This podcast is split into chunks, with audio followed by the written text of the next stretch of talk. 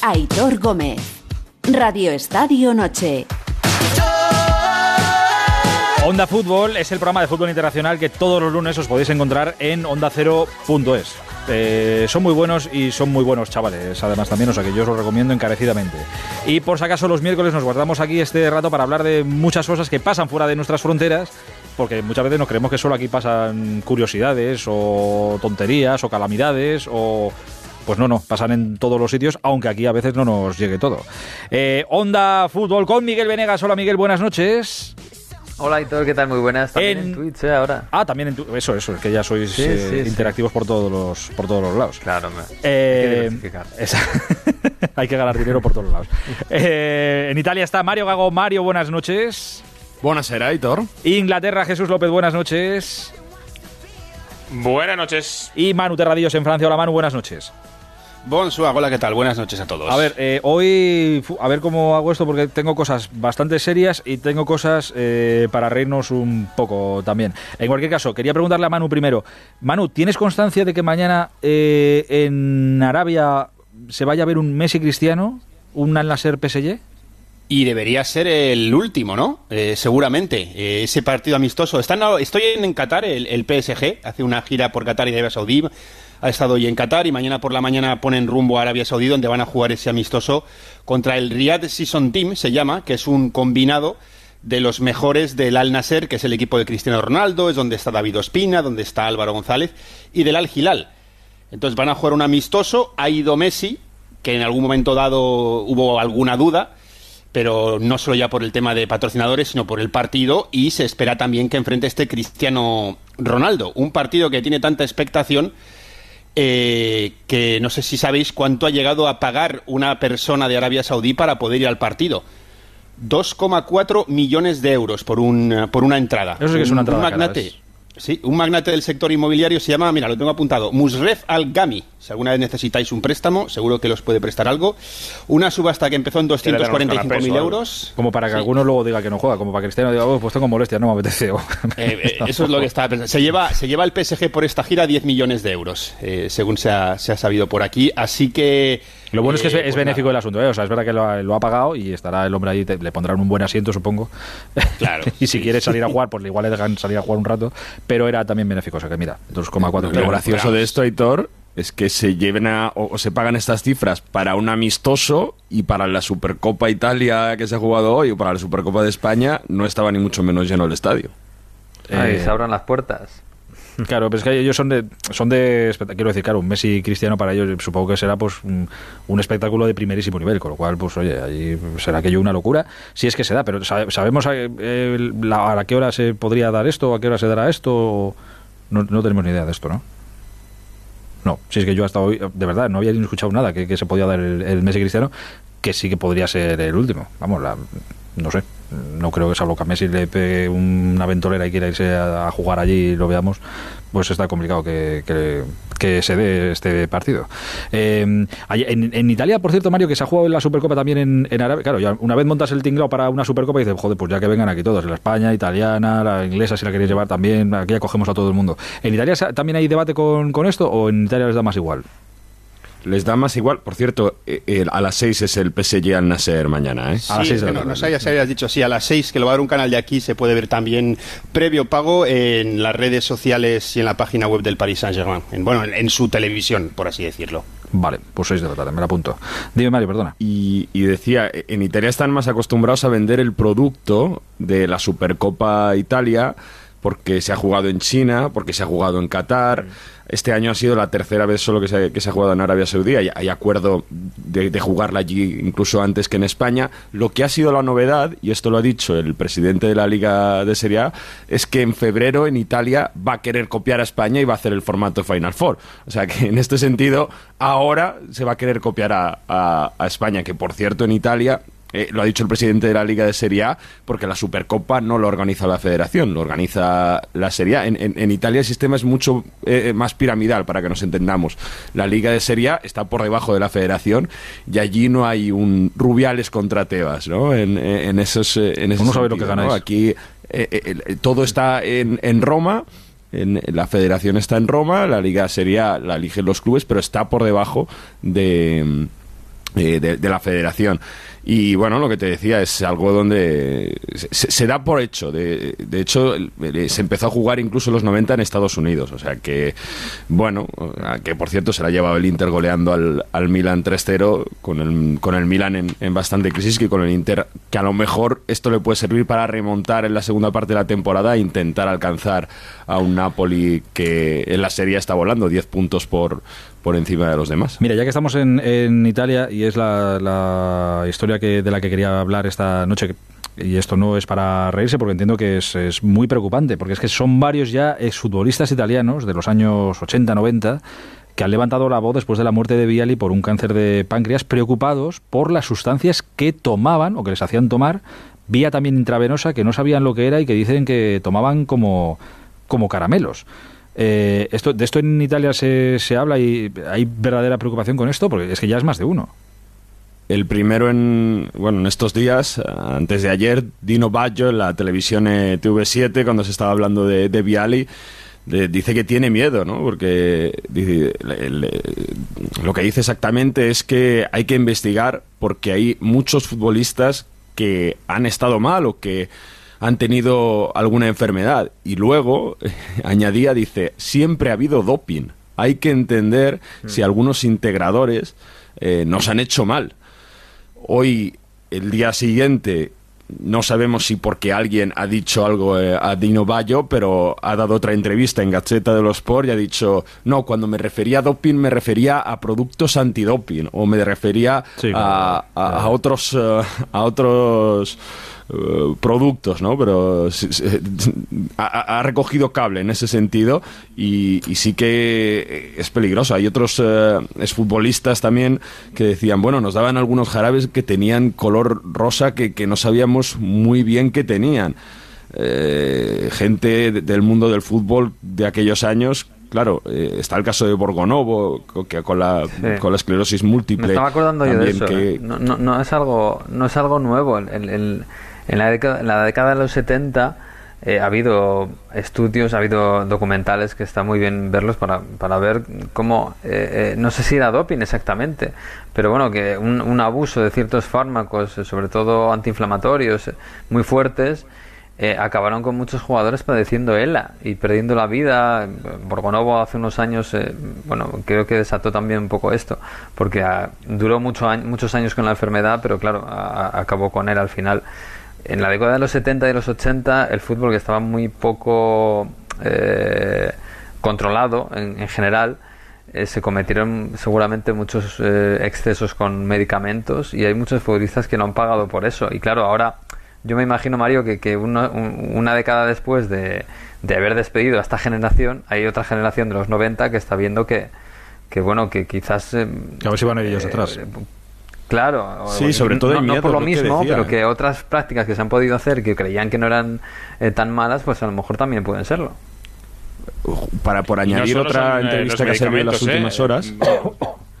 Di- Dime, dime Mario. Porque. Sí, decía que para añadir otra entrevista que ha salido en las últimas horas, el eh, exdelantero rumano Florin Radiuchonu, que estaba en el, en el Bari en aquella época, ha dicho que tomaba medicinas. Que, que- tenía un fuego con un líquido rosa.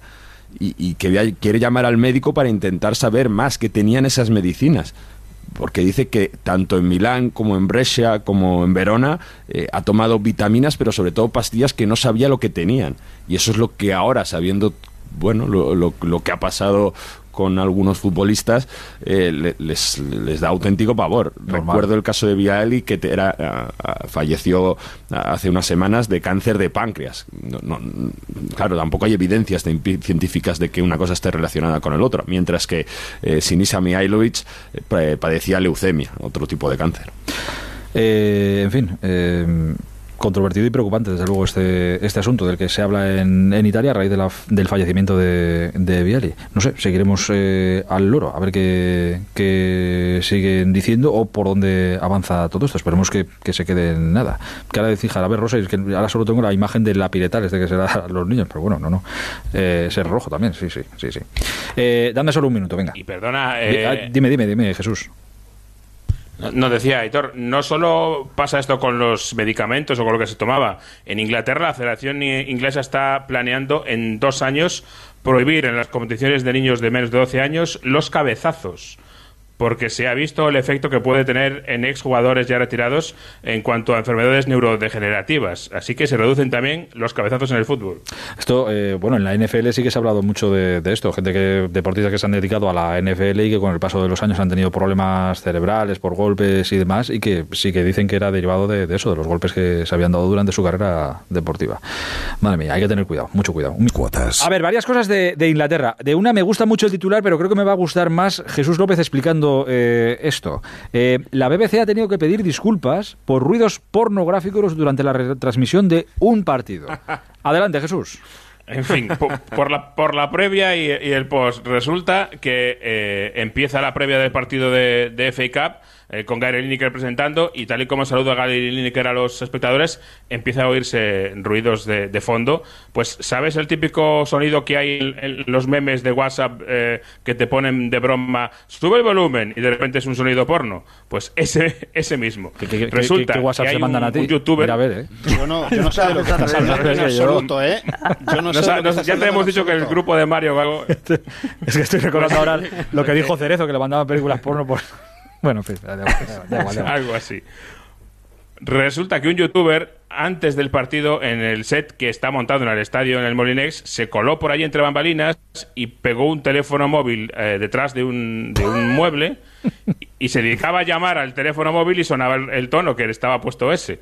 Pues estuvieron como media hora locos los pobres de la BBC buscando de dónde demonios venía ese sonido y no eran capaces. Y cada vez que volvían al estudio a hablar desde allí con Gary Lineker, con los expertos, sonaba el, condenado sonido. Y no dijo nada Lineker. al final acabó incluso Lineker poniendo una fotito del, móvil. Claro, Lineker que le gustan los charquitos, digo, joder, algo, algo diría, claro, no se me quedaría callado con esto. Lineker diría que no sabía de, esa música y que no, que no la reconoce. No, no. Yo esto, no sé de qué me habla. Esto no, no, esto me lo ha contado un amigo. Yo. Esto no, esto no sé lo que es. No sé lo que es. No, pues eh, sí, pues sí, sí lo sabía, ¿eh? y lo dijo. Así que, que le sonaba el sonido, lo dijo. Que alguien había mandado algo a alguien. Y luego, eh, otras dos imágenes que hemos visto en Inglaterra en los últimos días. Una, precisamente hoy, eh, Miguel, no sé si la has visto, en el partido que estaba jugando el Crystal Palace contra el, contra el United. Que no, no sé qué está mm. pasando en Inglaterra. Con, mira que son allí educados y que la seguridad a veces, bueno, por lo visto a veces falla. Pero ya ha saltado un, un tío, a, un aficionado de la grada, a hacerse un selfie con Casemiro. Y, se ha hecho el selfie con, Casemiro. Y, con toda tranquilidad. A ver, dices que suelen ser educados. Este chico ha sido educado, la verdad. Eh, porque claro, e, el domingo pasado en el No es el mejor momento igual, pero educado sí.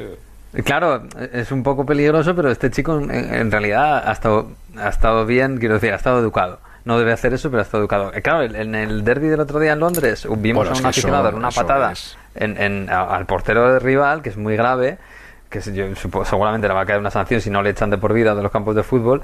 Pero lo de hoy eh, ha sido un chaval que ha recorrido medio campo, ha llegado a la, a la línea divisoria donde estaba Casemiro y se ha hecho un selfie, con, un selfie con él con toda tranquilidad. Luego se ha marchado a la banda donde le estaban esperando los stewards, pero no ha habido nadie que se haya lanzado a por él, como estamos acostumbrados, ¿no? Ha sido con toda tranquilidad, nadie se ha puesto nervioso y, hombre, yo pensaría que es un buen síntoma, ¿no? De que estas cosas, pues, que no, que, no, hay peligros, digamos, que no hay gente loca que vaya a agredir o a hacer cosas locuras.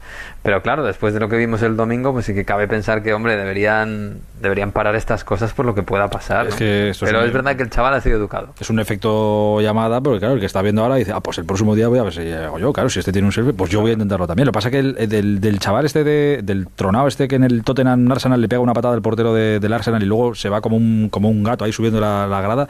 ¿Se sabe algo de este Jesús? Escapando. Eh, están intentando identificar. El chaval se fue corriendo, pero con todas las cámaras que hoy en día le cogerán y le, echarán como mínimo, le echarán de por vida del, club, no le dejarán volver a, entrar en el estadio. Eso como mínimo es lo que haga la policía, pero todavía no le han, no, no le han identificado que yo sepa. Pero esto, de esto será, será tema en Inglaterra. En, o sea, en Inglaterra tú ahora te metes en, yo qué sé, la gente de qué habla, en, las tertulias allí y tal, hablarán de esto, ¿no? Porque joder, esto es grave. Aquí esto, y, imagino yo aquí en España que pasa esto en cualquier estadio y bueno, bueno, la que se monta. Sí, sí, se ha montado, pero hay otro tema que también es muy grave. Aitor, aprovecho para meter la cuña. Eh, siempre nos preguntamos qué pasaría si un futbolista de primera división eh, pues se declarase homosexual, saliese del armario. Mm. Bueno, pues no, no ha sucedido, pero ya nos podemos hacer una idea, porque está pasando con Mason Mount algo muy feo eh, eh, eh, existe el rumor hace tiempo de que es de que tiene una relación sentimental con un compañero y por lo tanto empieza a cundir que cuando el Chelsea visita a los equipos rivales le cantan una canción que dice, le dice que es un rent boy, o sea, un chico de alquiler.